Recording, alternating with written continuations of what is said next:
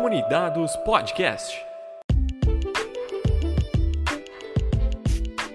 O Comunidados é um podcast original da comunidade Cognitivo, em que a tecnologia e o futuro dos dados encontram os maiores experts do mercado. Vocês já pararam para pensar em como a gente pode criar visões que realmente impactam no negócio? O que realmente é inovação e o que é somente moda? Ou como a gente pode dizer, o que somente está no hype? Essas e outras questões a cada episódio são debatidos em um bate-papo aberto e sem filtros comigo, Leonardo Pena, Patrícia Zago e Thaís Maia, experts da comunidade cognitiva.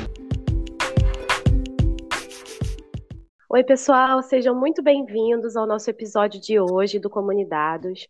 Hoje nós temos a participação super especial do Lucas Rolim, que é o Head de Machine Learning e Data Engineering da URI e é um dos criadores da área de Data Analytics lá na URB. Né? Bom, eu estou muito ansiosa por esse papo, porque o Lucas ele tem muito conhecimento, não só em machine learning, data engineering, mas como head, né, ele também tem toda essa pegada de arquitetura, de estratégia de dados, além da estruturação da equipe ali, da, das squads, da empresa como um todo, né, para essa criação da cultura data-driven. Então, Lucas, seja bem-vindo. É, fica à vontade para se apresentar, para contar um, um pouquinho para gente sobre você.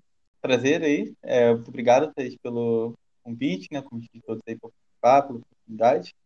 É, apresentando rapidinho, é, bom, meu nome é Lucas, eu tenho hoje essa função aí de Head, né, de Data Analytics, de dados, de Engineering, Machine Learning no URB. É, vem de um background aí de software, né, tenho formação em software, de, de computação, depois mestrado na área e tal, mas sempre fui meio que apaixonado e meio por dados, eu trabalhei um pouco com isso faz um tempo, foi amor à primeira vista, assim, né? E aí é um prazer poder compartilhar aí com vocês tudo que, que eu puder. Bom, é, eu acho que tem a diferença, né, quando a gente fala de quando a gente entra na área chama isso, e quando a gente de fato está trabalhando com dados e nem sabe?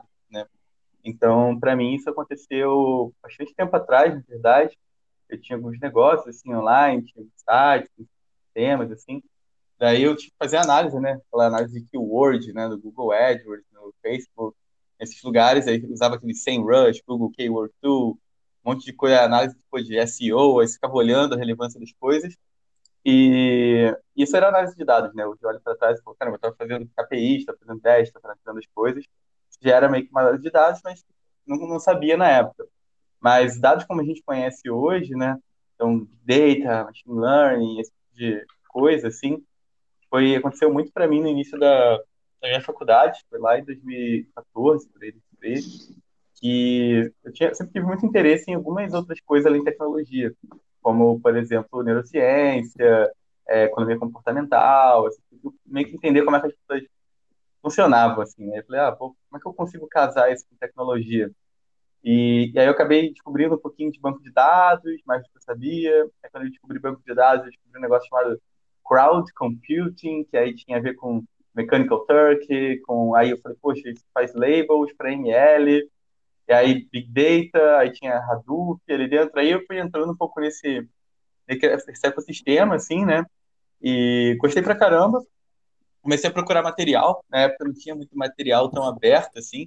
Lembro que tinha o curso do Andrew Dia, aquele curso que fundou meio que o Coursera e todo mundo fazia um da vida. E, e o curso de, da John Hopkins, que era uma especialização, não tinha muita coisa assim. E aí eu falei, cara, como é que eu vou aprender esse negócio? Comecei a puxar matérias do doutorado lá na Fundão, né, PJ, da mestrado, fazer. Comecei a procurar projetos de pesquisa, assim. E aí fiz pesquisa em diagnóstico médico, comecei a entender um pouquinho mais daquele mundo e, e aí decidi que era o que eu, que eu, queria, né? Então, a partir de então, assim, quase todas as, as coisas que eu fui fazendo, assim, na, ao longo da vida, ela foi, foi tendo esse contato com dados, né? Mesmo que eu quisesse, pô, fazer um sistema que web, tava botar um pouquinho de dados ali, vou tentar fazer um hackathon, qualquer coisa, plugava um pouquinho de dados, né? E aí, com isso, com algumas outras experiências, assim, eu fui chegando no, no URB, né? Até hoje. Foi muito com a ideia de já trabalhava com dados, já vi o cenário que existia no Brasil, assim, um pouco do cenário lá de fora, já conhecia algumas empresas lá de fora, tinha visitado Google, Facebook, Apple, todo esse pessoal, já, da área de dados dele, pessoas de lá.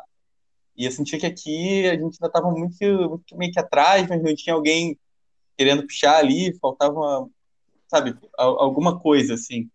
E aí, quando veio essa oportunidade do Uber, falou, oh, você pode criar, você vai ter liberdade de fazer, enfim, como é que você imagina. Falei, pô, é a oportunidade que, que eu precisava, né? Daí fui engatando o que a gente está fazendo hoje. Vou emendar, então, aproveitando essa sua, esse contexto que você deu em relação à URB, e como é que é o modelo de trabalho atual de vocês na parte de data? Então, vocês trabalham com squads? É uhum. misto? Por exemplo, o time tem engenharia, cientistas e uhum. analista de dados, ou é apartado? Como é que funciona o dia a dia de vocês? Sim, essa é uma pergunta bem legal, e era uma das coisas que lá quando a gente criou a área, né, eu via no mercado, eu falava, não é possível que o pessoal ainda faz assim, que era, muitos times, a gente tinha um time de data, data science, né? E aí, você, data science era aquele cara que fazia desde a limpeza de dados até subir o cluster de alguma coisa, e aí constrói um modelo, faz o Jupyter, dá o deploy, cria API, você fala, pô, isso é saudável, né, um, um ecossistema desse. É um unicórnio, e... né, querido? Exatamente aquele famoso unicórnio, que agora estão caçando, né? Os unicórnios em tecnologia, os unicórnios estão começando a cair, assim, um a um em todos os sentidos. e, mas, assim, a gente, a forma que a gente pensou, olha, no começo foi muito, é importante ter essa divisão, assim, né, entre essas especialidades que a gente tem. Então, a gente tem a área de Business Analytics, a área de Data Engineering, a área de Machine Learning. É, Porém, a gente sempre tenta dar o máximo de autonomia para cada uma dessas frentes. A gente trabalha é, com os times conseguindo abstrair o máximo da lógica que elas precisam tecnicamente, né? E, mas cada um com a sua especialidade. Então, ah, o Business Analytics ele é o cara que faz KPI, que faz é, dashboards, que ajuda a área de negócio a entender um pouco mais sobre dados, as métricas, entre outras coisas. O Data Engineer ele faz toda a nossa estrutura de, de Big Data, né? A gente processa a gente tem pipelines hoje que acho que processam 3 mil eventos por segundo, alguma coisa assim. Então, pipeline mais pesado, Kubernetes, esse tipo de estrutura, né, data, kata, governança. E o machine learning a gente desenvolve todas as soluções de automação, de otimização, usando mais uma estatística um pouco mais puxada, assim, os produtos que são modelos. E aí sempre vem aquela pergunta, ela é, ah, mas o, qual é o melhor time, né? O time centralizado, o time distribuído com o time de produto, o time que está na área de negócio e tal. E, e o que eu vejo muito disso é que depende, porque o importante é o time refletir a estratégia de dados da empresa. Então, você tem uma estratégia de dados que você quer atingir, e aí a forma que a gente encontrou de refletir foi a seguinte, tá, vamos começar com Data Engineer. Data Engineer, o que, que a gente tem de problema na época, né? Poxa, a gente precisa de uma fonte de verdade melhor que a gente tem, a gente precisa de uma estrutura mais robusta para processar mais coisa. A gente criou a área de dados últimos, algumas carries que a gente rodava na empresa, e demorava duas horas para rodar, literalmente. Aí tinha um processo, pessoa entrava lá, rodava a carry, aí esperava e baixava um CSV com resultado para os outros não precisarem rodar, assim. Daí essa mesma carry hoje roda em um segundo, ou Então, o time ele precisava ter essa plataforma. Então, ele, é, ele faz sentido ele ser um time único, ele é centralizado está alocado junto com ninguém. Já os times de machine learning e os times de business analytics, eles são um modelo que a gente chama de hub and spoke, que é, eu tenho o meu hub de excelência, por exemplo, de machine learning, só que o que eu quero fazer com machine learning? Poxa, eu quero é, fazer ele ser embedded nos produtos. Eu quero que os produtos sejam feitos através, ao redor de, de modelos, de dados e tal. Então, a gente trabalha com times de com pessoas, né, engenheiros de machine learning, alocados nos times de produto dentro do Uber. Então, a gente tem é, um conjunto de pessoas para cada tribo de produto. Já o time de business, a gente falou, olha, qual o objetivo que a gente quer com o time de business? É aumentar a cultura analítica das áreas, é fazer o pessoal olhar mais dados, é data-driven, data-informed e tal. Então, a melhor coisa é fazer um hub spoke, assim como é machine learning, só que com as minhas áreas de negócio, alguém para o time comercial, alguém para o time de operações, alguém para o time de pessoas e tal. Então a gente organiza um pouco dessa maneira, dependendo do contexto e refletindo a estratégia de dados que a gente quer ter naquele momento. Pô, muito legal, Lucas. Primeiro, é, bem-vindo. Muito bom ter você aí com a gente nesse episódio. Está bem ansioso aí pelo resto das perguntas, né? Aprender bastante sobre é, sua expertise, sua trajetória e tudo mais. É, você falou ali da, de machine learning, eu queria entrar um pouquinho mais nesse tema. É, queria saber como, qual é o objetivo da plataforma de machine learning ali dentro da, da Herd e como que surgiu a ideia. Uhum. Então, acho que uma coisa interessante é a visão que a gente tem, né, de, de machine learning. Então, eu estava falando antes, ah, tem o full stack, que pô, era um unicórnio, que não faz sentido. Mas a gente tem um conceito um pouco diferente aqui dentro, que é o Machine Learning Engineer End-to-End. -end. Que é esse cara, né? É uma pessoa que ela, ela trata, ela tem a responsabilidade desde a EDA, que é a análise exploratória, daí até o deploy do modelo. E aí as competências envolvidas nisso são muito diversas. Então começa, fala, pô, como é que uma pessoa vai conseguir fazer tudo isso, né? É, e, e, com isso, o que, que a gente quer evitar? Algumas empresas, elas utilizam um modelo, chama, a gente brinca muito, que é que throw over the wall, né? Você joga por cima do muro. Então, você tem um data engineer, joga o dataset por cima do muro, que aí o data science pega, faz o negócio no Jupyter, joga por cima do muro, e aí o ML engineer pega, tenta construir uma API, joga por cima do muro de novo, e o dev pega, e aí fica uma bagunça, porque é aquele telefone sem fio, né? Então, como é que eu consigo unir todo esse pessoal? A visão que a gente tem dentro de Machine Learning é que a gente tem o pessoal que trabalha, por exemplo, em solutions, que é quem desenvolve o modelo, né, tem essa responsabilidade. E a gente aloca um bom tempo também pensando em plataforma, uma visão de quais são todos os artefatos de software e de processo que eu consigo desenvolver para abstrair toda a lógica que tem nesse processo envolvido. Então, você quer criar uma EDA, você quer criar lá seu Jupyter, Olha, a gente, dentro de plataforma, dentro do time de machine learning, a gente já constrói um ambiente para você que é tudo dockerizado. Você não precisa pensar nas suas dependências. Você cria lá, sobe o teu ambiente. Você quer logar suas métricas? A gente tem uma lib que abstrai o uso do MLflow para você. Então, tá já tudo bonitinho, tudo subindo lá, tudo no Kubernetes, etc. A gente está vendo agora a mesma questão de features. Você quer mexer com features? Você já tem uma feature store prontinha. Você quer conectar com o BigQuery, que é a nossa stack de dados ou o Google Storage, você chama uma função que conecta com o Google Storage e por trás ele já abstrai todas as credenciais, todas as coisas. É, a gente tem casos, por exemplo, para transformar numa API. Ah, eu quero transformar o meu modelo numa API para conseguir dar o deploy dele, né? Que é uma coisa muito custosa, assim, do ponto de vista de software, fazer algo que escala. Hoje a gente faz isso com uma pessoa que não sabia nem, nunca tinha construído uma API na vida, ela consegue fazer isso geralmente em uma semana com a gente, porque ela já encapsula tudo e a gente já abstrai. Então, a visão que a gente tem muito de plataforma no Urb, a gente tem plataforma dentro dos três times. Né? A gente tem a plataforma de ML, de dados do time de Data Engine e de Business, que elas compõem a nossa plataforma de dados gerais, que ela é meio que para abstrair. Né? Então, você pega esse cara, ó, você é um Data Science, você não precisa saber software, você não precisa saber pô, Kubernetes e tal aprende esse comando aqui, isso aqui, isso aqui, foca no que você quer fazer bem e o resto você vai, vai tudo funcionar, sabe? Isso a gente viu um ganho enorme, assim, porque a pessoa que fazia o modelo tinha que ficar botando para outros fazer o deploy, ela ficava até meio. O ciclo de, de feedback é muito grande. Se essa mesma pessoa consegue ter autonomia para transformar numa API, liberar para um dev e testar a integração, ela itera, experimenta muito rápido, assim, viu um ganho absurdo.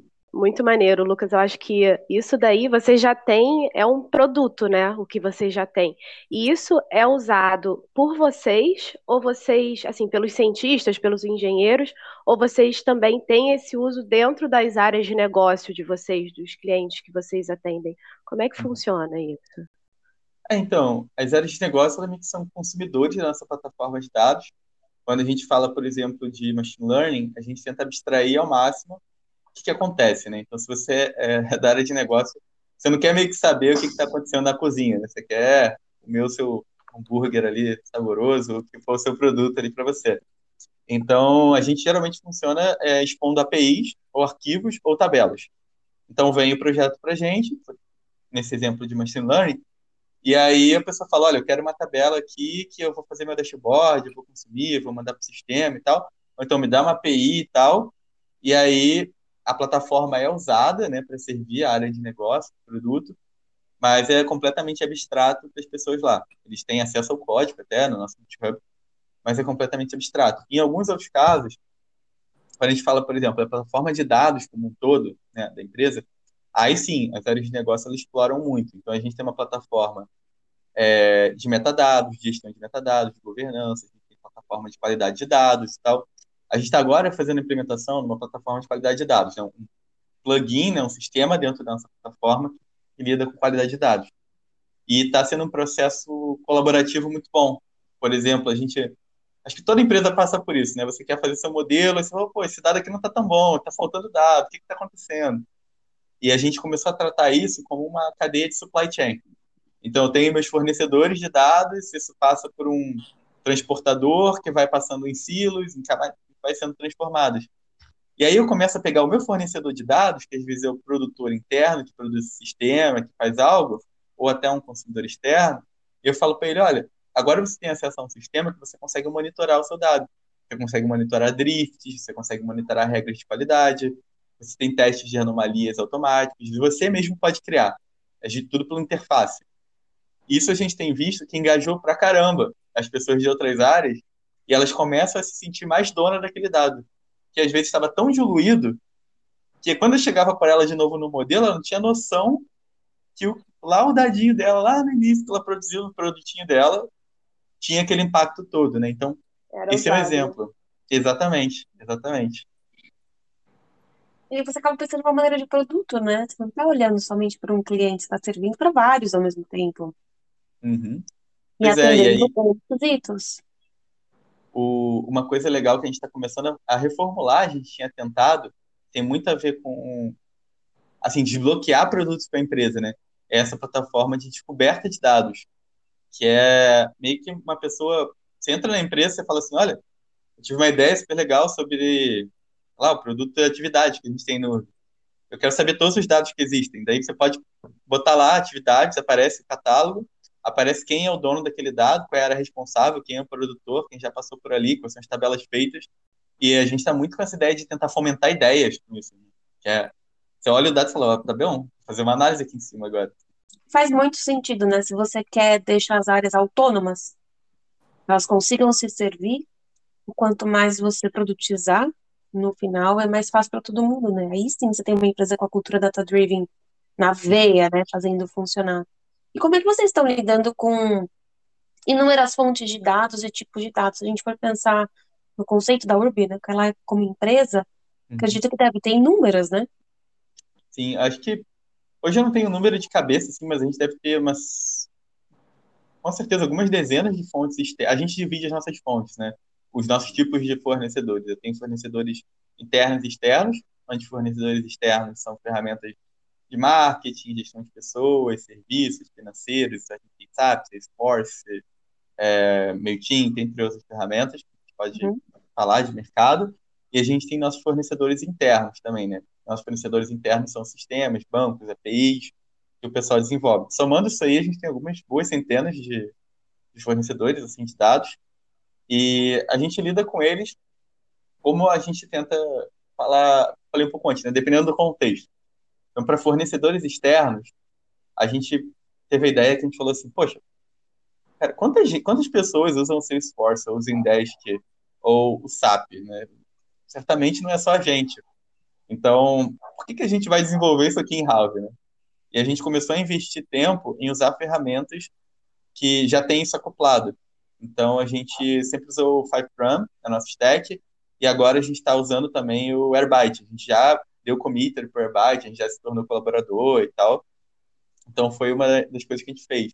E para os nossos fornecedores internos, né? Olha, isso aqui não tem jeito, isso aqui é só a gente que, que pode fazer, né?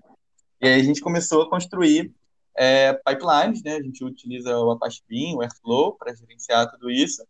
E aí construímos, e aí a gente começou com aquelas questões, olha, no começo, a dificuldade era construir as DAGs, por exemplo, né? Daí depois a gente falou, oh, a gente está construindo muita DAG. Aí a gente construiu DAGs que criam DAGs, que são DAGs dinâmicas. E aí hoje a gente não cria quase. Daí depois a gente falou, oh, a gente já construiu DAGs que criam DAGs, mas essas DAGs não estão se auto-monitorando. Aí a gente investiu num sistema, é, agora a gente está usando uma plataforma que é o Anômalo, para monitorar é, mudanças de dados dentro das nossas DAGs. Então a gente está meio que tentando automatizar todo o nosso trabalho para em algum momento a gente só olhar para a tela ali, ver se está tudo funcionando e tomar um café, assim, fazer uma. É o que eu falo no meu dia a dia para o meu time, né? A gente trabalha para resolver problema, né? Sempre vai ter alguma coisa que a gente vai falar assim, putz, pensei que eu tinha resolvido tudo, vai surgir algo novo. Mas a ideia é que a gente nunca é, mantenha o mesmo erro, não é mesmo? Ou o mesmo problema, que sejam coisas novas. Acho que essa, essa ideia é bem interessante. É para quem veio de desenvolvimento, você sabe que o progresso não é fazer o negócio funcionar, é mudar o erro que está aparecendo na tela, assim. É, se essa aplicação não tem mais erro, ela está obsoleta, né? É bem isso. tem que ter problema, né? Tem que ter, não tem jeito. Muito legal. E, e você consegue acompanhar, Lucas? É, vocês conseguem acompanhar todo esse ciclo de, de vida dos dados? Acho que você comentou ali do pessoal que joga o, os dados ali pelo muro, né, tudo mais. Queria retomar uhum. um pouquinho. É, você consegue acompanhar desde quando ele nasce até ali o momento de repouso dele? Então, gente, é uma coisa que a gente está investindo bastante agora. A gente tem uma visão interessante é, dos componentes, assim, meio que de forma não tão coesa, e a gente está investindo muito na coesão disso agora. Então, como é que a gente faz né, dentro do. Daí o dado existia lá em algum local, a gente pega ele, cria lá o processo de, de TL né, existente para jogar ele numa fonte de verdade que a gente tem. Gente usa Data Warehouse, que é o BigQuery. Daí, se eu olhar esse processo, a gente tem uma visibilidade legal. Ah, você consegue ver todas as DEGs que estão rodando, o que está rodando, tem uma monitoria legal, tinha grafando, tem um monte de coisa. É, daí, a partir do dado que ele entra no nosso Data Warehouse, a gente tem um conceito um pouco diferente de algumas empresas, que a gente... Eu já processo o dado no meu ETL, já deixo ele bonitinho, padronizado e tal, mas quando ele entra no meu banco, a gente começa a tratar em camadas. Então, essa camada, na verdade, eu tenho a primeira camada, que é uma camada de store, de backup, que ela acontece no storage. Depois eu tenho a minha camada de padronização, que ela é dentro do BigQuery. E isso gera meus datasets, as minhas tabelas. Só que isso não é o que fica visível para o nosso usuário como geral. Eu tenho usuários que consomem dessa camada de dados, são usuários mais, é, mais hard users, assim, né? Ou que precisam integrar com algum sistema. Mas o meu usuário de negócio, ele trabalha numa outra camada, que é o meu time de Business Analytics, ele utiliza o Dataform, é semelhante ao DBT, porque ele é mais focado ali na stack do Google. E aí ele vai e começa a criar visões, né, começa a criar views em outros datasets específicos. E as áreas de negócio da empresa, na verdade, elas têm acesso a essa camada de view. Se a gente precisa mudar o esquema lá no início, eu sei que eu preciso mudar a view que vai quebrar o dashboard, vai quebrar a análise todo mundo. Então, é uma camada de abstração que a gente chama de camada de negócio, né? E aí, dentro desse, dessa camada de negócio, eu tenho todo o tracking já da DAG do Airflow, que gera a tabela, que gera view e a dependência entre views. A gente tem um plot, assim, um, um grafozão, né, com, com isso. E aí depois eu tenho dessas views os dashboards que são gerados em cima dessas views no, no Metabase, que é a ferramenta que a gente utiliza. Então, desde o meu BigQuery até o meu dashboard, eu consigo ver tudo, todas as dependências. Posso clicar, posso expandir e tal. E e aí a gente está fechando esse último gap, né? A gente está começando agora a investir, está começando a comitar lá no Data Hub, que é uma, a gente usava o Amunce, a gente está migrando para o Data Hub. É, a gente está começando a comitar com eles uma forma de a gente quebrar o gap que é entre o meu produtor de dados e o meu Data Warehouse. Então a gente está implementando abstrações que quando o, o Data Engineer ele faz lá no, no, no, no pipeline dele ele faz um YAMLzinho próprio que a gente criou. Ele fala assim: olha, o produtor desse dado é fulaninho, o e-mail do cara é tal, esse time é tal característica. Daí esse YAML já triga um evento e ele manda pro, pro Data Hub que já cria as abstrações lá, bota mais uma caixinha aqui da, da API que a gente consome, cara. A gente vê, vai ver de ponta a ponta, né? Desde a minha, do meu produtor, meu banco, minha API, meu sistema, até o lineage dele, até o dashboard que é feito, na verdade, até a feature que é feita, que a gente está investindo numa camada de features também, store. Então, a ideia, o, o sonho é ter esse tracking todo. A gente está no caminho, assim, 70%. Nossa, é um sonho mesmo. O Data Hub que você fala é do, do da Google? Data Hub é o do, do LinkedIn. Ah, do LinkedIn. Porque a Google tá com uma, com uma ferramenta, mas era mais para exposição para os usuários, né? É, de abstração, é. né? Como se fosse essa camada de views aí que você, você comentou, né? O Google, a gente tem uma. A gente tem alguns privilégios assim, com o Google. É, o Uber, a gente é um cliente grande assim, do Google, né? A gente acha que é o top. 3, 4. Acho que é o top 3, 4 na América Latina, assim, do Google Cloud. Então a gente geralmente tem esses previews. O Data Hub, do, tem o Data Hub do Google, é um problema que as pessoas estão começando a chamar as ferramentas pelo mesmo nome. É... é. fica, bem, fica, bem, confuso, assim. Tem, acho que tem uns três Data Hubs, tem algum outro Data Hub que eu achei ao longo da vida, assim. E ele é muito mais para você. É um conceito bem legal, você meio que fazer do seu dado ele um asset. Então, imagina que você tem uma tabela que é super legal, você anonimizou ela, pode ser consumida por outras pessoas, daí você pode disponibilizar ela, meio que uma conexão do teu projeto com outros, outro quer fazer um catálogo ali dentro, pegar com as soluções GCP, é bem legal, bem legal também. É, a gente, ela estava em preview, a gente pensou em testá-la aqui também. É bem interessante, bem interessante. Mas o, o Data Hub... da GCP. Pois é. É, bom, já que a gente está falando de ferramenta, né? Vamos entrar no mundo de arquitetura. Me conta aí, que mais que você usa, além do Data Hub e do LinkedIn? Né? A gente tem uma, uma filosofia, assim, de... Cara, uma estratégia, assim, né? Como empresa, que a gente definiu agora, na verdade, como área, expandindo para a empresa, de trabalhar com open source. Que, que eu acho... É, é, assim, eu gosto muito do mercado também, que se chama cripto, né? E dentro de cripto a gente tem um negócio que chama Quadratic Funding. Não sei se vocês conhecem, mas aqui é meio que quando você cria um negócio que você você colabora para aquilo, você dá meio que ter um investimento, assim. E ele não é algo que é finito, no sentido de que se outra pessoa consumir daquilo que você investiu, não fica pior o serviço para você, fica mais lento, não acaba e tal. Então você meio que tem um ganho quadrático ao longo do tempo. Se você, eu e outra pessoa, a gente utiliza o mesmo serviço, o meu investimento, o teu, na verdade, ele é multiplicado por três, assim, né? Todo mundo, né? ou mais, de maneira quadrática. Então, que, por que isso, assim, né? É, o open source é medido muito nesse caminho. Então, a gente acredita muito que é uma oportunidade das pessoas do nosso time ganharem visibilidade, é, tipo, terem contato com comunidades lá de fora, né, que mexem muito com isso, e, e assim, absorverem, né, colaborarem mesmo para um mercado que tem várias outras pessoas usando. Assim, tudo que eu vou falar quase da nossa stack é open source, meio que por causa disso. Então, assim, quando a gente fala da nossa plataforma de dados central, a gente tem para pipelines streaming, né, para nossos produtores streaming, a gente tem o Apache Beam, que é uma camada de abstração lá para o Dataflow, Spark, Flink e tal. A gente usa o. A gente é tipo, super hard user da Apache Beam, a gente testou lá no começo. Graças a Deus deu certo. Fiquei com medo durante algum momento. É, porque tem o, o, serverless, né? É o Dataflow, né? Do, então, do mas você se apresenta. O, o teu Beam, assim, tipo, ele é uma camada de abstração. Tu implementa no Beam, e aí tu pode falar assim, ó, implementei meu código no Beam, eu quero usar um runner. Esse runner pode ser o Dataflow, o Spark, o Flink, a gente usa o Dataflow também. Ah, bacana, bacana. É, você aí... falou também, né? Você usa o Qual? Composer ou você o Airflow? Então, a gente usa o a gente usa no nosso Kubernetes assim, porque Ah, tá. a, a gente é bem hard user, assim. Audacioso ele, né? Tem que ser na Bastante. A gente é nossa, a gente é possessivo, assim, tudo nosso. É, bem audacioso, né?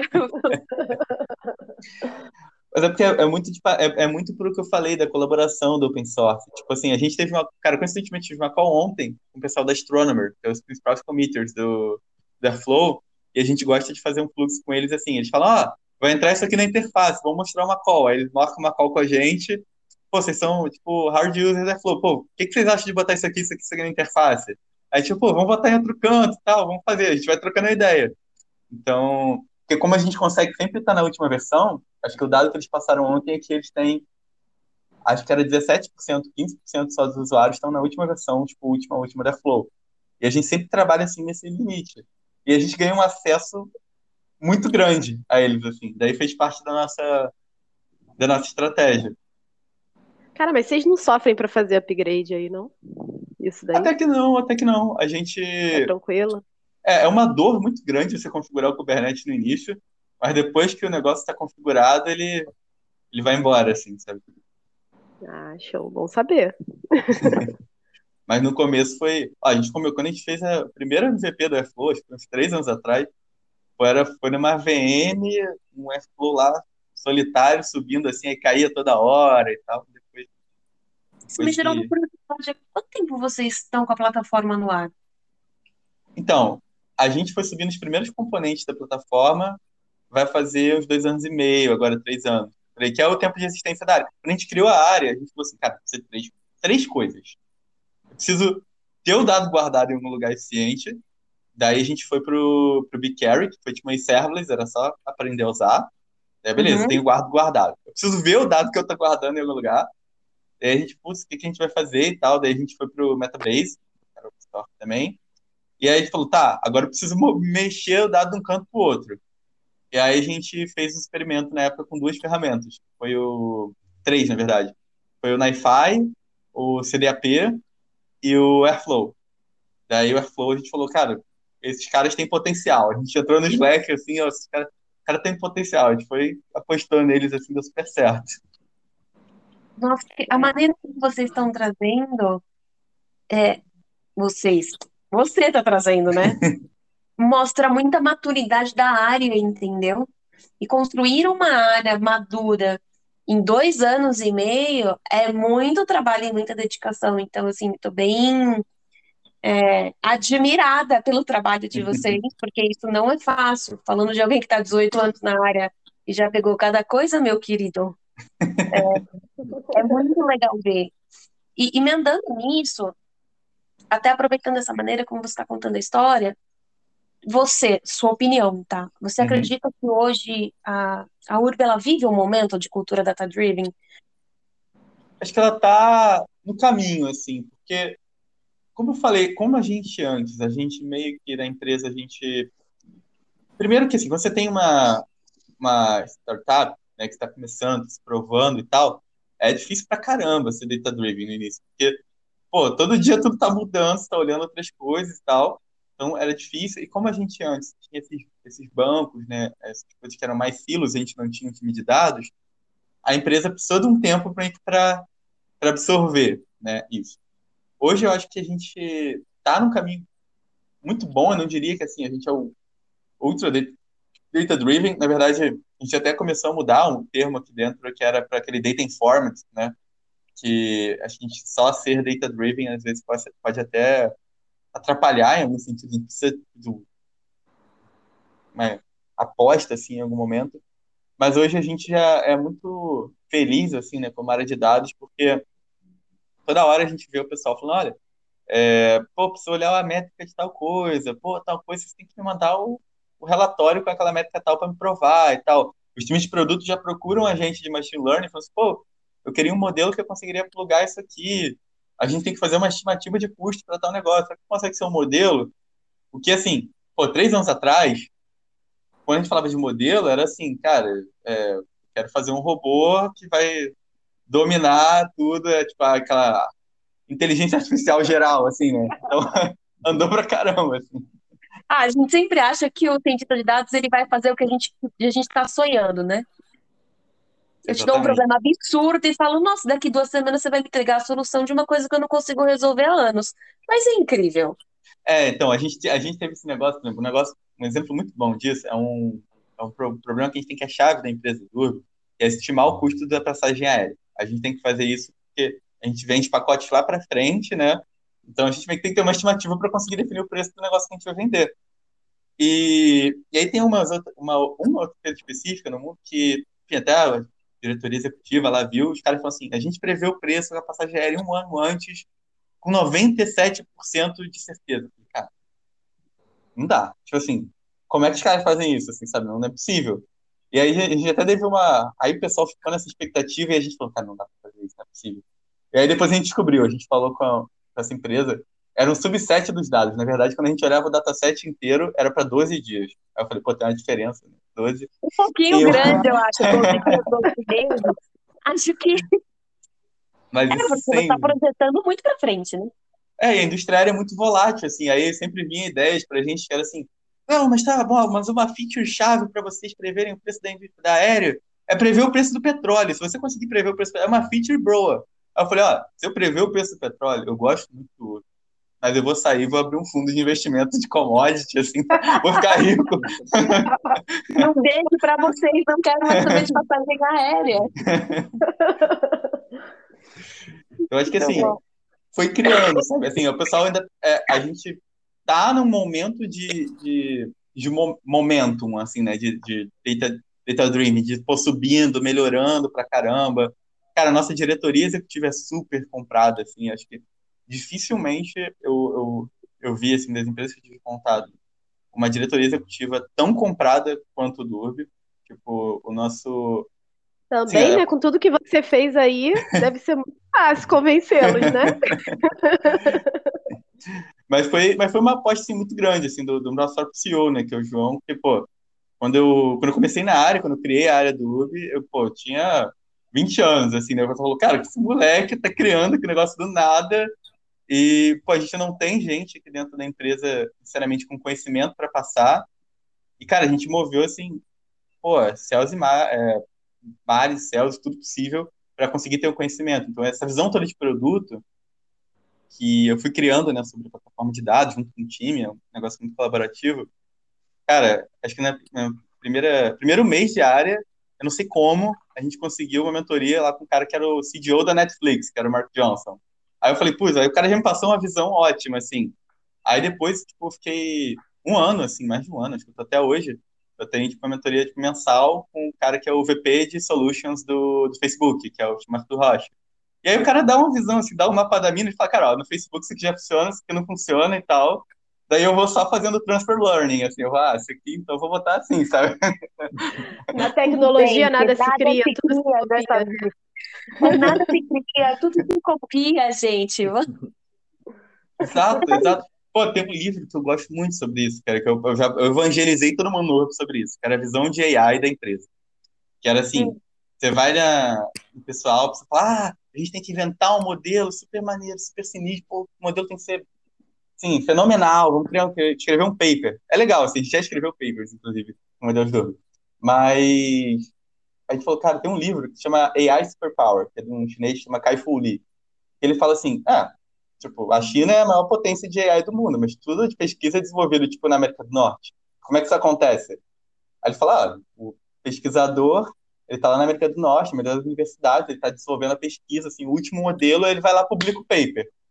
A gente na China parou e falou assim, cara, olha, eles têm mais dinheiro que a gente, nesse sentido, a gente precisa de alguém que está querendo escrever o último paper, a gente precisa de um exército de pessoas que vai implementar o paper no dia seguinte.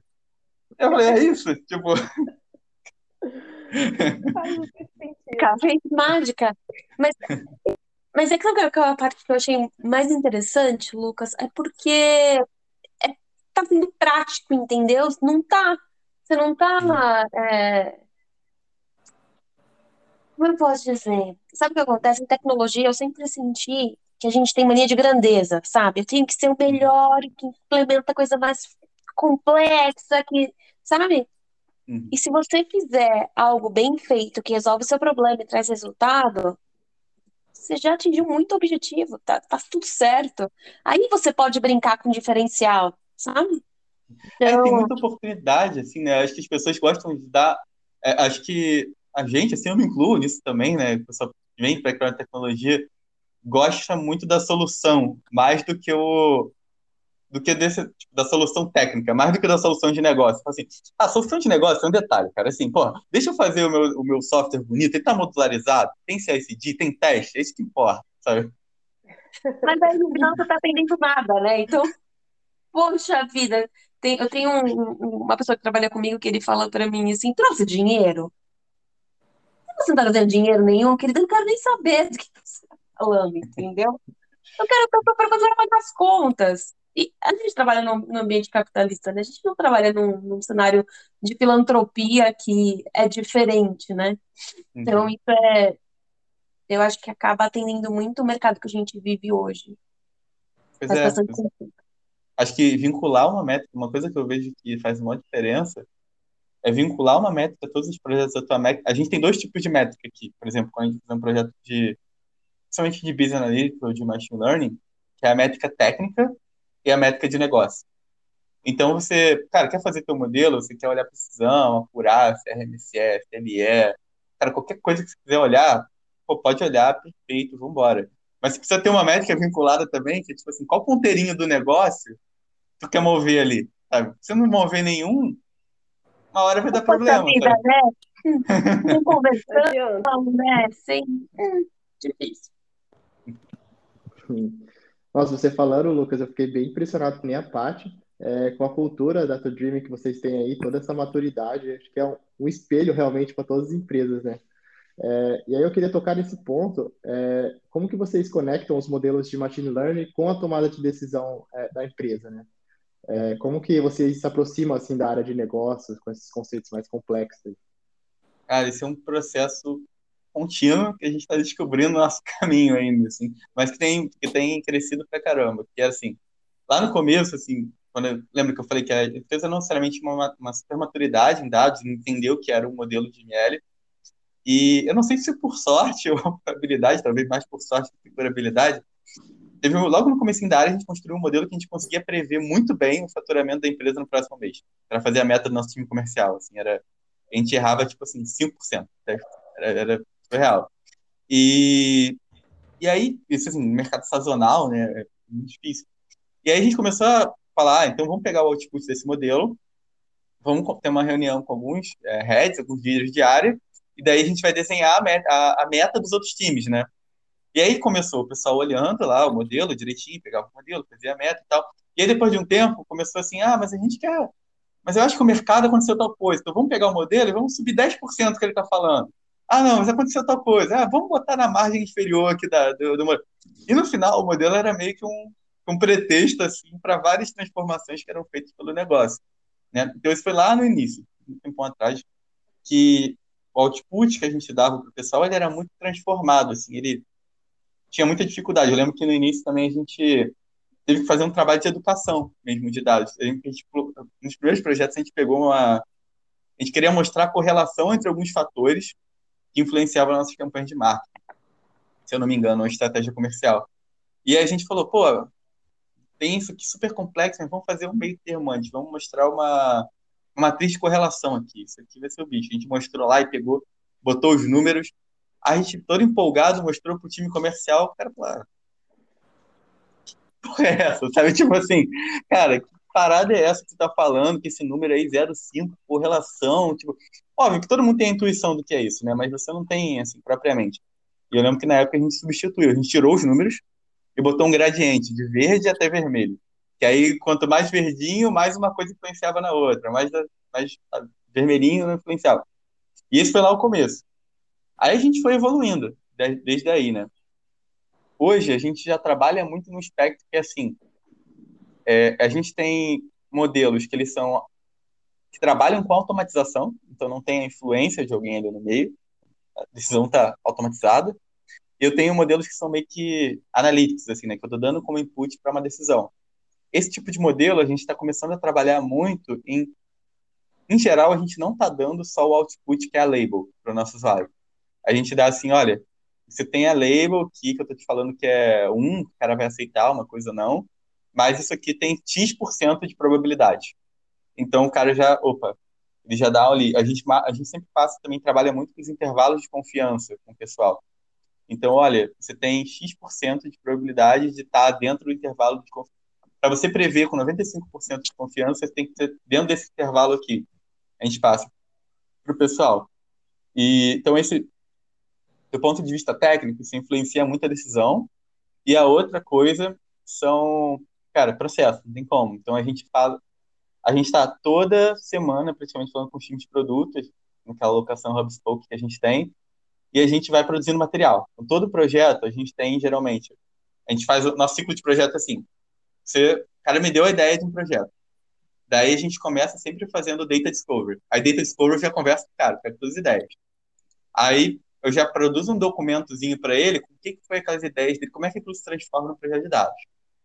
Aí depois eu faço a minha EDA. A nossa EDA a gente faz um showzinho, né? A gente monta lá o notebook organizadinho, faz uma apresentação de uma hora, assim, para o pessoal, o que, foi descoberto na EDA e tal. Então isso já gera um valor. Então o cara já está engajado no projeto, já começa a ficar animado. E aí quando a gente vai fazendo os modelos, o pessoal já começa a ficar mais comprado. A gente marca, por exemplo, talks para explicar para o pessoal as métricas. Então a gente, ah, deixa eu parar para explicar para você aqui o trade-off entre, sei lá, a precisão e o recall. Daí a gente vai trocando, explicando, assim. É muita forma que a gente viu de influenciar as decisões com dados. Até acordei.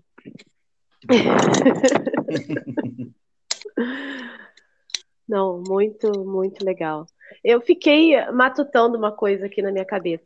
Vocês já nasceram no GCP, na nuvem? Não sei se vocês têm alguma outra nuvem aí também, se tem algum conceito multi-cloud, ou vocês tinham alguma coisa on-premise antes, se tiveram que passar por algum processo de cloudification? A gente entrou um pouco depois de uma migração da AWS para o GCP, era tudo no cloud já, mas isso rende uma história interessante, né, sobre a criação de uma área, às vezes que é meio guerrilha, assim, né? É, como é que funcionou no Urbi? A gente, na verdade, eu vinha de, de AWS, eu tinha mexido na AWS, estava tirando certificação AWS e tudo, e aí do nada caí no ambiente Google, eu não tinha mexido antes, e, e a empresa já era pô, super grande, quando a gente a área de dados, a empresa já tinha mais de 600 funcionários, assim, então o negócio não podia cair ali, é uma estrutura super robusta. E aí, como é que você cria, como é que você é ágil num ambiente desse, né? Você, o cara vai falar, você não pode dar um deploy aqui, senão você vai derrubar, você não pode ficar mexendo, subindo as coisas aqui, né? E, e a gente tinha muito esse, esse questionamento, cara, como é que eu vou conseguir testar cinco ferramentas numa semana, que a gente testa, vou subir Kubernetes, vou aprender Kubernetes, mexendo no Kubernetes de produção. Eu vou derrubar o cluster, eu vou derrubar o site, não tem como. Então a gente pegou a GCP, a gente criou um environment, um projeto, né? Quem conhece, criou um projeto diferente da GCP chamado Data Analytics. E ali a gente simplesmente alocou um, um billing para nossa área e a gente criou do zero. E era um projeto do zero da GCP. A gente montou toda a stack com base nele. Aí a gente tinha liberdade, acesso de owner, criava, quebrava tudo e tal, aí tudo deu certo. Vocês usam Terraform aí? A gente está começando a implementar agora. A gente já está usando para alguns casos mais simples, e a ideia é, nos próximos três meses, estar tá implementado com as ferramentas da plataforma de dados, que são BigQuery, PubSub e o Airflow ali que a gente tem. Bacana, bacana. Chique, bem chique. É, aproveitando tudo isso que você contou pra gente, eu tenho, eu, eu vislumbro uma ideia de como vocês estão fazendo, mas eu quero muito te escutar sobre um assunto que está bem aquecido no mercado, que é contratação. Contratação e retenção, né? Porque, querendo ou não, o mercado está muito aquecido nesses dois últimos anos que a gente passou, nesse caos, né? As empresas que não estavam interessadas nessa movimentação digital se viram na necessidade. Então, profissionais do nosso tipo já eram valorizados, ficaram muito mais valorizados. E a gente sabe o quanto é, a concorrência está complicada em relação a esse tema. Uhum. Vocês têm algum algum modelo, alguma coisa que vocês oferecem de diferencial para os profissionais continuarem com vocês ou atraírem para trabalhar com vocês? Sim, acho que esse é um ponto bem legal, porque é uma métrica que eu nunca tinha parado para olhar. Em dias eu olhei e descobri que a gente tem uma métrica muito boa, que é, nos três anos de área, a gente não perdeu ninguém para outra empresa do time de dados. Então, ninguém nunca saiu do Urb para ir trabalhar Gente, com dados é de um outras recorde. Eu nunca, você tá falando sério? Estou falando sério. A gente tem membros que já, já tem um membro que saiu para fazer doutorado na França, fazer mestrado, mas, Mas ninguém. não tá indo para trabalhar em outro lugar, né? É diferente. É. Pois é, pois é, a gente não tem nenhum, nenhum caso até hoje de pessoa que falou, olha, eu quero sair, quero trabalhar dados com outra empresa e tal. Isso nunca aconteceu no nosso time. E aí, Gente, pô, pelo amor de Deus, Mai- não tem isso que eu não quero perder ninguém, por favor. qual... Fico pensando assim, né? Mas gente- e isso foi até uma conversa com o time que a gente teve. Falei, tipo, a gente sabia de algumas coisas que a gente fazia, né? Mas, cara, o que, que é a diferença aí, né? Isso vem de uma estratégia, na verdade, que ela, cara, tem vários fatores, assim, vários fatores, que ela é desde o seguinte, lembra aquele negócio que eu falei do open source, ele é um negócio que faz muita diferença para as pessoas, porque a gente contrata, a gente, quando a gente vai contratar, a gente prefere ter um time pequeno. Então a gente escolheu conscientemente ter um time de dados muito menor do que tem em outras empresas no Urban. Então, se você somar tudo que eu falei de data engineer, a gente tem seis pessoas. De machine learning, a gente tem nove pessoas. E no total de dados, a gente tem 25 pessoas, acho, 24 por aí. E isso sendo que 30% do time a gente contratou nos últimos seis meses. Então, toda a plataforma de dados ela ficou de pé com 10 pessoas. Então, assim, foi é muito enxuto como isso aconteceu, assim, né? E, cara, por quê? Assim, porque a gente começava a apostar muito nas pessoas e fazer as pessoas que querem ter um desafio realmente técnico, um desafio de empresa assim maior. Então a gente subia muito a barra. A nossa contratação em média demorava três, quatro meses. Assim. E a gente tinha algumas vagas que a gente geralmente fazia 30, 40 entrevistas assim por vaga. Então quando a pessoa entrava, ela já estava muito comprada naquilo. E a gente sempre teve uma estratégia de falar assim, a gente, o nosso, por exemplo, remuneração, a gente propositalmente a gente bota no quartil superior. A gente olha o mercado inteiro ver quais são as remunerações de mercado. A gente garante que a gente está no quartil superior. Só que a gente nunca busca estar tá no top 1% ou no top 10%. Isso é muito, isso é muito aberto com o time. Porque a gente fala assim, olha, você está aqui no quartil superior, mas a gente garante que você vai crescer mais rápido aqui do que qualquer outra empresa. E a gente garante que você, se você fizer, se você entregar, você, cara, você vai mais, muito mais longe, assim. Então a gente tem casos de pessoas que foram, tipo, promovidas em lá, oito meses promovidas duas, três vezes, assim. Então a gente tem pessoas que viraram sócio em um ano de empresa. Por exemplo, eu mesmo, eu em um, um ano de empresa eu tinha um stake como sócio do Urb que vale mais que algumas startups. Então, assim, é uma aposta muito grande, assim, sabe? Um caso muito emblemático, cara, que a gente tem no time é de uma galera que tá nessa semana até, sabe? É, fala dessa filosofia, assim, que a gente tem, né? Que, pô, entrou um cara júnior no nosso time sete meses atrás, que antes a parte toda de melhor que eu falei da, da plataforma, eu acabava que eu fazia na mão. E eu falei, pô, preciso de alguém para ajudar nesse negócio, sabe? Não tem como, não tem condição mais. E aí, da parte específica, né, de ML. Aí entrou, aí, pô, falei, cara, vambora, vamos, vamos entregar aqui, vamos fazer, a gente começou a implementar, e a gente começou a, por exemplo, a gente tenta muito motivar o pessoal, a gente tinha uma plataforma que estava testando, chamava Flight, que é tipo Airflow, só que para ML, assim. Daí eles organizaram um hackathon, a gente falou, cara, eu falei, participa, organiza aí a galera, tira uns dias da semana, participa desse negócio aí, vamos ver qual é. Aí a, gente, a galera ganhou. Aí a gente falou, cara, vocês ganharam? Vambora, cara. A gente mandou os dois, tipo, duas pessoas do time com tudo pago, falando, cara, fica três semanas aí no Canadá, no evento que a galera foi, representa a gente, e, cara, aprende aí, sabe? Então, assim, o pessoal sabe que tá na vez. Se você entregar, você vai ser muito mais rápido. E aí, acho que isso mantém as pessoas, assim. Não quero mais falar sobre isso, que eu tô deprimida. Muda a pergunta. Tira o assunto, muda o assunto. Legal. É, vamos entrar então no, no assunto de MLOps, acho que muito interessante, né? Vocês implementam aí MLOps é, com CI/CD para deploy de modelos e governança do código? Como, como que funciona? Então, o MLOps a gente começou mais meio que no meio do ano passado, assim, a gente tem lá a plataforma de NL, o dado orquestra, o de dados, o dado orquestradinho e tal, daí a gente tinha que dar o deploy desse negócio, né? Aí a gente falou no começo, putz, vou começar com plataforma de ML gigante, isso aí vai ficar complicado, a gente não sabe o que a gente quer e tal. Aí, assim, até o meio do ano passado era completamente artesanal, era faz o teu modelo no Jupyter, aí fez o modelo no Jupyter, cria uma DAG do Airflow que pega isso e transforma lá, API no Fast API e tal. A gente fazia assim. Daí, a partir do meio do ano passado, a gente começou a focar na plataforma mesmo. Aí, no começo, comecei mais implementando, que foi, a gente usa, é, por exemplo, a gente usa para transformar aquilo que eu falei, da abstração da API. A gente viu, a gente falou assim, ó, eu estou botando pessoas que são data science para implementar a API no Flash no Fast API, esse negócio não está dando certo, está demorando um tempo. Aí a gente começou a usar um cara que chama Bento ML que é uma, uma empresa, acho que da Line, que é meio asiática, ela é open source, que aí a gente abstraiu. Então, a, ninguém precisava mais aprender a criar API. A gente criou um modelinho usado, que usava o mentor por trás, daí abstraiu a API. Daí, gente falou assim, cara, tá bom, a gente precisa orquestrar, a gente precisa... Começou a ter um problema que era assim, eu ficava rodando um monte de modelo e eu anotava no bloco de nota, anotava num canto, fazia uma planilha, cada um fazia no Excel, os resultados do modelo, com os parâmetros e tal.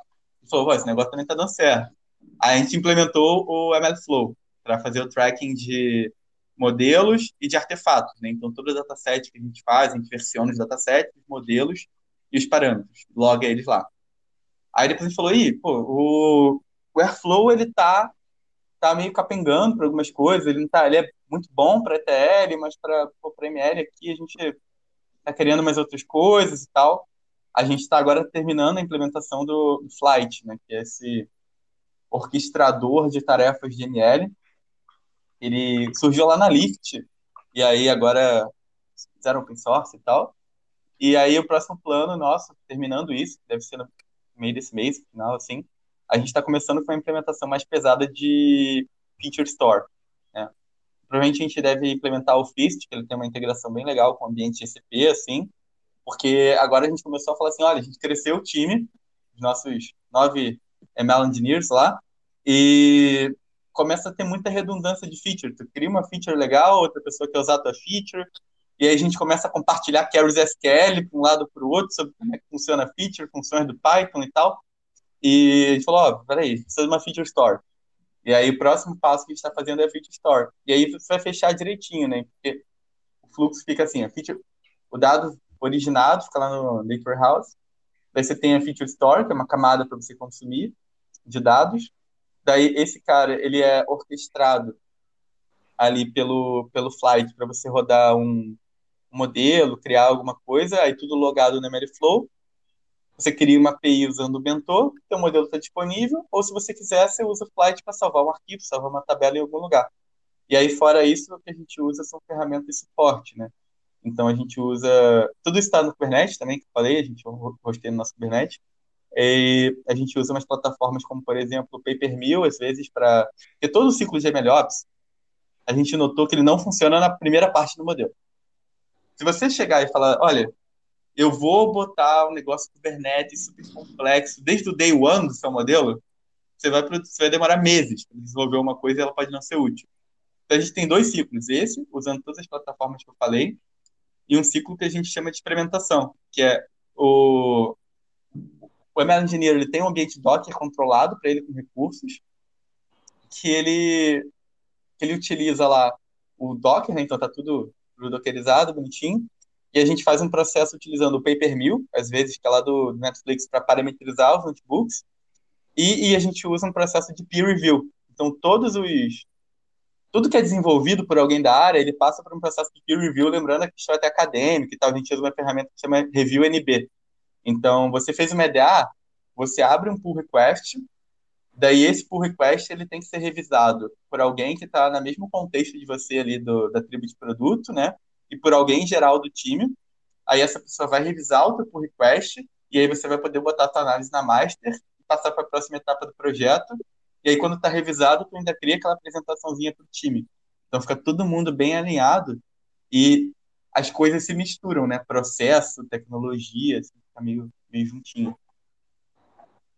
Caramba, isso, isso é muito legal, assim, porque você tem todo mundo alinhado, né, com o que realmente você está fazendo deploy ali, né, com o que você está tá entregando.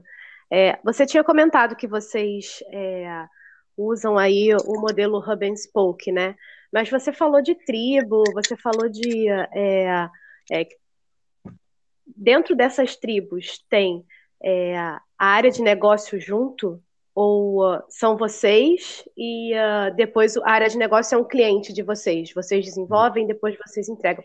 Eu pergunto isso porque hoje eu vejo muita coisa falando sobre data mesh, sobre ah, o cientista de dados estar na área de negócio, o engenheiro estar na área de negócio, TI ser mais uma, uma centralizadora ali de melhores práticas, né? O que, que você, você vê com isso daí?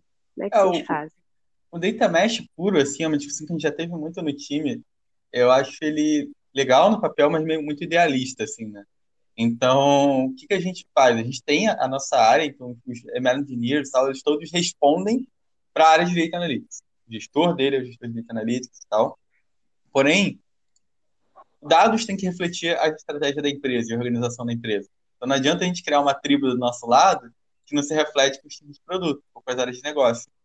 Então, a gente pega as tribos de, de produto que existem então, qual tribo de produto que existe? Essa, essa e essa, e tem os PMs trabalhando lá dentro. E eu aloco recurso para essas tribos. E aí, inclusive, as tribos podem, entre elas, decidir trocar recursos. Existe um campo de ML Engineers e de Data Engineers ali dentro do... Então, elas vão oh, agora eu vou alocar para você aqui, agora eu vou tal. Porque uma coisa que a gente viu que, que também, voltando naquela questão da retenção que a gente tem o pessoal no time, por que, que muitas pessoas saem de projetos, de, de dados, de outras empresas e tal? Porque às vezes ela é um guerreiro solitário ali, né? Tá ela dentro da área, paus e pedras, tentando lutar com todo mundo, provar que tem que ter dado, fazer e tal. E aí a estratégia que, por isso que a gente não trabalha até por time de produto, a gente trabalha por tribo. Como a gente queria ter um time pequeno, a gente tinha muito claro na nossa mente que não podia ter uma pessoa só trabalhando na tribo de produto. Porque se fosse uma pessoa só, ela ia, óbvio, ela tem o suporte do time no geral, mas nas reuniões com o produto, cara de negócio, ela ia ser o, a guerreira solitária ali, né? Trabalhando ali com o pessoal. Então a gente tem pelo menos dois a três pessoas em cada tribo. Então, ele vira uma espécie de mesh, mas que toda o review técnico do que a pessoa produz, ela fica centralizado no time de, de dados, todo o desenvolvimento de carreira dela é centralizado no time de dados, tem alguém pensando exatamente na carreira dela ali, nas oportunidades, nos eventos, em remuneração, tudo. E o time de produtos ou área de negócio que interage com ela, seja ela um ML engineer, um data engineer ou um business analyst, ele é muito mais um, mais um membro do time. Então, como a gente tem, é, poxa, eu tenho um PM, que eu tenho devs no time que respondem para o CTO, eu tenho designers que respondem pro, pro, no, no final do dia para o CMO, e por que não ter um, um ML engineer ou um business analyst que responde para a área de dados, mas ele é parte do time. Tem uma quinzenal, participa de algumas deles, faz tudo ali dentro. Então foi a forma que a gente acreditou esses ML engineers, esses business analysts, eles trabalham de acordo com a prioridade do PM. Eles seguem o OKR do PM. Mas toda a evolução deles ali dentro é orquestrada por dados. Aí foi um meio termo legal que a gente chegou assim. Legal. Você acaba sendo um hub spoke de recursos, né? Então você coloca lá o seu desenvolvedor e ele vai desenvolvendo ali, fazendo as melhores práticas ali dentro, né? É, mas sem uma visão de prestação de serviços. Foi algo que a gente tentou quebrar Sim. muito, assim. Então, a gente uhum. tentou desde o primeiro dia falar assim, ó, a gente não é um prestador de serviços para fazer um projeto para você aqui de ML ou de business. Ah, pede um dashboard, faz um dashboard, tal. Não é isso. Ó, a gente é parte do time e a gente está trabalhando pelos mesmos OKRs aqui que vocês. Como é que a gente trabalha junto para fazer esse negócio acontecer? Isso é muito bacana. Que aí eles se sentem parte ali da entrega, acabam ficando parte do negócio também, né? Não, pô, a gente tem devs no time que começaram a fazer pós-graduação em Data Science. A gente tem, tipo, pessoas que começaram a ler livros, assim, sobre a área e tal. E depois, pô, peraí, esse negócio faz sentido. Parece estranho, né, esse negócio de dados, mas, pô, no final é legal até. Aí foram, foram procurar, assim. Contra fatos, não argumentos, não é mesmo? Como é que você está enxergando o futuro da área, Lucas? Olha, a gente a gente está pensando bastante coisa interessante. Tipo, do ponto de vista de crescimento, a gente pretende manter a mesma estratégia, então a gente pretende continuar pequeno, é, até o final do ano, assim, talvez umas 30 pessoas, mais, assim, não muito mais do que isso.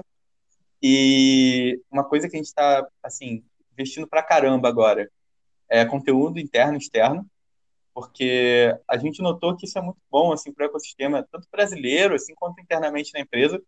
Então a gente até criou, a gente tem uma vaga literalmente né, agora no time de dados ali junto com outras áreas da empresa que chama Data Training, Data Education, que é uma pessoa dedicada full time só para produzir conteúdo pra, sobre dados internos e externos e capacitar a empresa.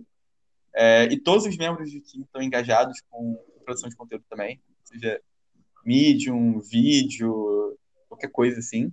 Então a gente pretende ser uma, uma área com mais visibilidade. A gente é meio tímido, assim, não gostava muito de aparecer e tal, mas daí agora a gente está tá eh, fazendo mais uma propaganda, assim, né? E, então essa é uma coisa. A outra é a questão de open source. A gente tem começado, a gente hoje utiliza muito open source e a gente colabora com coisas pontuais. Acho que todas as ferramentas quase da nossa stack a gente já deu algum PRzinho ali, bem pequenininho. Mas agora a gente está assim entrando como atores principais nas ferramentas que a gente usa. Então, como eu falei, no Airflow, a gente está tipo, conhecendo as pessoas lá e criando, alocando pessoas no time para criar features.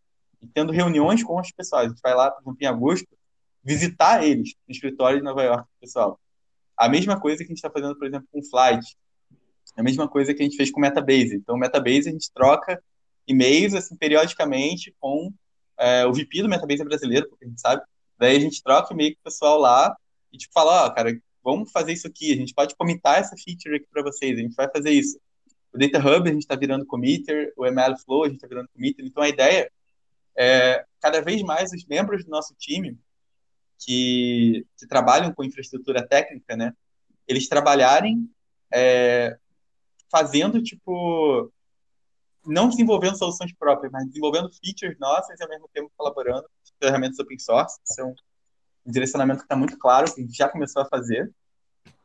E em questão de desenvolvimento técnico assim, dos membros, a gente está começando a investir para caramba também em pessoas terem experiências diversas, né? Então, seja ela participar de eventos, a gente está começando a ser mais ativo em eventos, então tem membros participando agora, a gente tem membros que vão agora no dia 17 para o Collision, que é um evento super maneiro lá no, no Toronto também. A gente está fazendo parcerias acadêmicas, então a gente, essa semana mesmo, a gente teve pessoal que é fantástico, assim, do IMPA, indo lá na, no URB, que é o Estudo de Matemática Pura e Aplicada aqui, do, aqui no Rio, assim, o IMPA é pô, nível MIT, assim, literalmente, de paper e matemática, caras são referência, a gente está trabalhando com alguns projetos conjunto com eles. A mesma coisa com a FRJ, a gente está começando a fazer. A gente pega alguns conjuntos de dados que a gente tem e a gente está pensando em fazer assim: por que não pegar esse dado, meio que anônimo, assim, de maneira controlada, e liberar para um professor e ele criar um projeto de iniciação científica em torno disso, criar um projeto de mestrado, um projeto de doutorado e tal? Porque falta muito dado na academia, sabe? Então, é, tentar fazer essas, essas pontes assim, e até os nossos membros vão se expandir mais com isso, né? Então, como eu falei, tem membros que já foram, a gente aprende com erro, né? Então, teve um membro que ele saiu do time para fazer doutorado na França, e agora a gente já começou a entender o que, que a gente precisa fazer para isso não acontecer. Então, a gente tem um membro agora que está terminando a graduação do diploma, a gente já conseguiu montar um esquema para ele conseguir trabalhar no diploma dele de mestrado da França também tem pessoas que talvez estão pensando em estudar lá no, no Montreal, no Canadá. E a gente foi para lá, para Montreal, estava lá acho que dois meses atrás, para fechar parceria com as universidades, com a McGill, com a Toronto e tal. Então a gente consegue falar assim, olha, você vai vir pro pro Urb, cara, eu consigo te arrumar um contato, tu vai conseguir muito mais fácil estudar, por exemplo, na Concórdia, na McGill, numa universidade, na Universidade de Montreal e tal. E aí a gente consegue desenvolver ainda mais, não perder esse pessoal e o pessoal fala, pô, isso é uma oportunidade bizarra, assim, sabe? Esse do Canadá bom. a gente descobriu um hack ainda. Que eu vou. Cara, é, é, um hack muito forte que a gente podia guardar pra gente, assim, mas eu vou até abrir aí pra, pra comunidade brasileira inteira. A gente descobriu que se a gente contrata alguém no Canadá, que tipo, qualquer membro, você pode ser um brasileiro, tá? Tu manda pra lá. Uhum. E ele tá fazendo um projeto de pesquisa, seja graduação, doutorado, o Canadá paga 50% do salário. Quanto? Fica aí 50%, 50 a 60. Ai, Olha só! Pô, muito bom, Lucas. É, infelizmente, a gente está chegando aí no fim, né? É, antes de, da nossa última pergunta, eu queria agradecer a sua participação aí e parabenizar você pelo, pela trajetória e tudo mais, também pela empresa, né? Tudo que vocês conquistaram, estão conquistando aí, acho que muito, muito legal mesmo. É, e por fim, eu queria saber é, da sua visão, se você tem alguma dica aí para o pessoal que está ouvindo, né, que quer entrar na área de dados ou também já está e aí quer expandir aí os horizontes. E, e questão de vagas também, se vocês estão abertos a vagas aí, tem algumas disponíveis? Sim. é, cara, foi um prazer também ter a conversa, assim, acho que a, visão, a dica que eu daria, assim, para quem está pensando em entrar, a gente tem muita gente tentando entrar no mercado, assim, de dados, né, super aquecido, tem diversas coisas que jogam a nosso favor, assim, mas é, cara, não se apaixonar pelos modelos, sabe? Hoje, Olha, o modelo, assim, rodar no, no Kaggle, rodar um scikit, rodar uma coisa, pô, é o menor dos menores dos menores dos menores problemas. Então, um exemplo, assim, lá no, no Urb, toda vez antes de rodar um modelo, a gente tenta ou AutoML, ou a gente tenta lá um cara que chama Declarative ML, que chama Ludwig, que veio lá do Uber.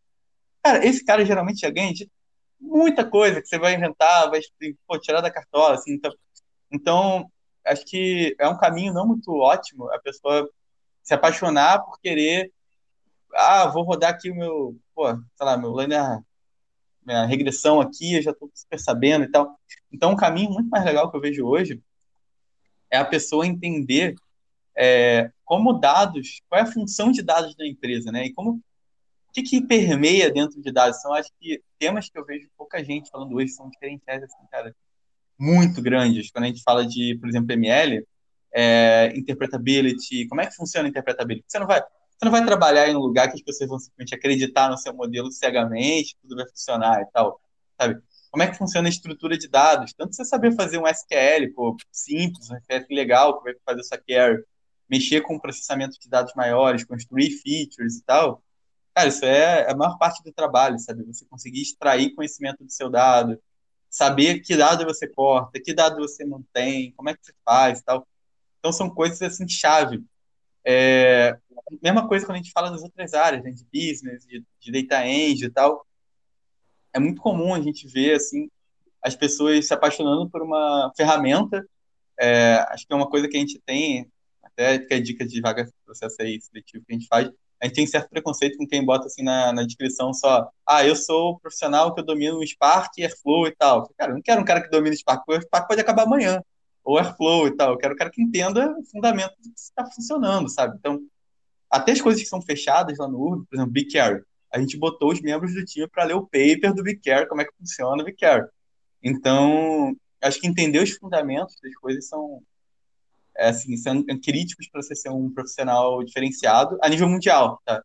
E, cara, acho que no Brasil, assim, a gente tem tudo para não ficar devendo nada para ninguém lá fora. Acho que, cara, eu tenho muito contato, assim, com o pessoal do Facebook, do Google, da Uber, do pessoal lá de fora, assim, obviamente, que são empresas que investiram uma quantidade de dinheiro muito maior, então, muito mais fazendo isso, então tem um negócio mais complexo, mas, assim, do, da qualidade dos profissionais que entram, assim, acho que a gente tem, tem tudo para não ficar devendo nada se a gente souber onde olhar, sabe? Falta às vezes só saber onde olhar.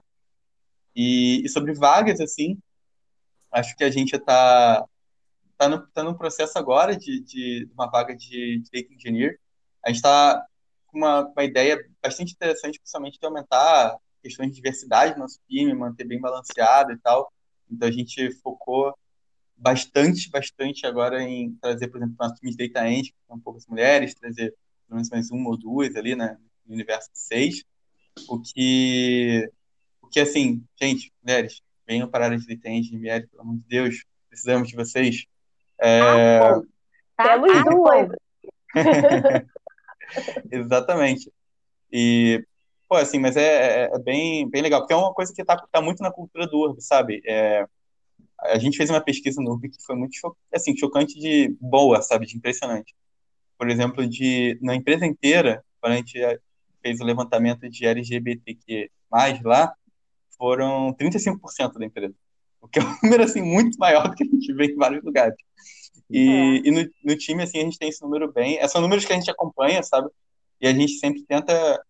Se a gente vai vendo assim, se eu tiver uma amostra aleatória, eu tô começando a ter um bias, eu vou tentar tirar de tudo que é tudo que é forma, a gente inclui isso nos nossos processos seletivos, assim. É, então, acho que de vagas que a gente tem hoje é principalmente isso. A gente tem essa oportunidade de data engineer aberto, pessoas que têm interesse na construção de plataformas de melhor, que gostam do ambiente open source e tal. É, mesmo porque a gente não tem a vaga aberta, chega lá, pinga na gente. Tem muitos casos de pessoas que a gente não tá com a vaga aberta e a gente gosta tanto que chama depois, ou então tem pessoas que a gente não está com a vaga aberta, mas a gente fala, olha, é, a gente dá uma dica para a pessoa, fala, olha, cara, acho que nesse momento aqui não é, não é a hashtag que a gente está mexendo, não é o que a gente está procurando, mas, cara, procura um pouquinho sobre isso aqui, olha um pouquinho sobre essa outra, outro assunto aqui, e aí quando a gente abre a vaga, já volta aquela pessoa super preparada, assim, então, que o, o contato, assim, a tentativa sempre, sempre vale, assim, está super aberto. Caramba, Lucas, muito legal, assim. A gente aprendeu muito com você aqui hoje. Ficamos muito orgulhosos de tudo que você construiu aí. Nossa, é muito bonito de se ver, sabe? É muito difícil de se encontrar isso daí também, né? Eu tenho certeza que você tem uma felicidade muito grande, né, de ter construído tudo isso. Sim, sim. A gente tem ao mesmo tempo aquele sentimento assim de caramba, a gente está conseguindo chegar num lugar legal, mas ao mesmo tempo a gente fica sempre na cabeça martelando assim, cara, tem que ter, tem que considerar que é o day one, assim, vamos. O que, que a gente é meio, a gente é meio megalomaníaco, assim, então a gente vai chegar, assim, sabe? Ai, muito obrigada, Lucas, por você ter participado aqui do Comunidade junto com a gente. Foi ótimo papo, foi excelente. Tenho certeza que todo mundo que está ouvindo a gente adorou. E até o próximo Comunidades. Tchau, gente. Obrigada. Obrigada, Tchau. Lucas. Tchau. Obrigado, gente.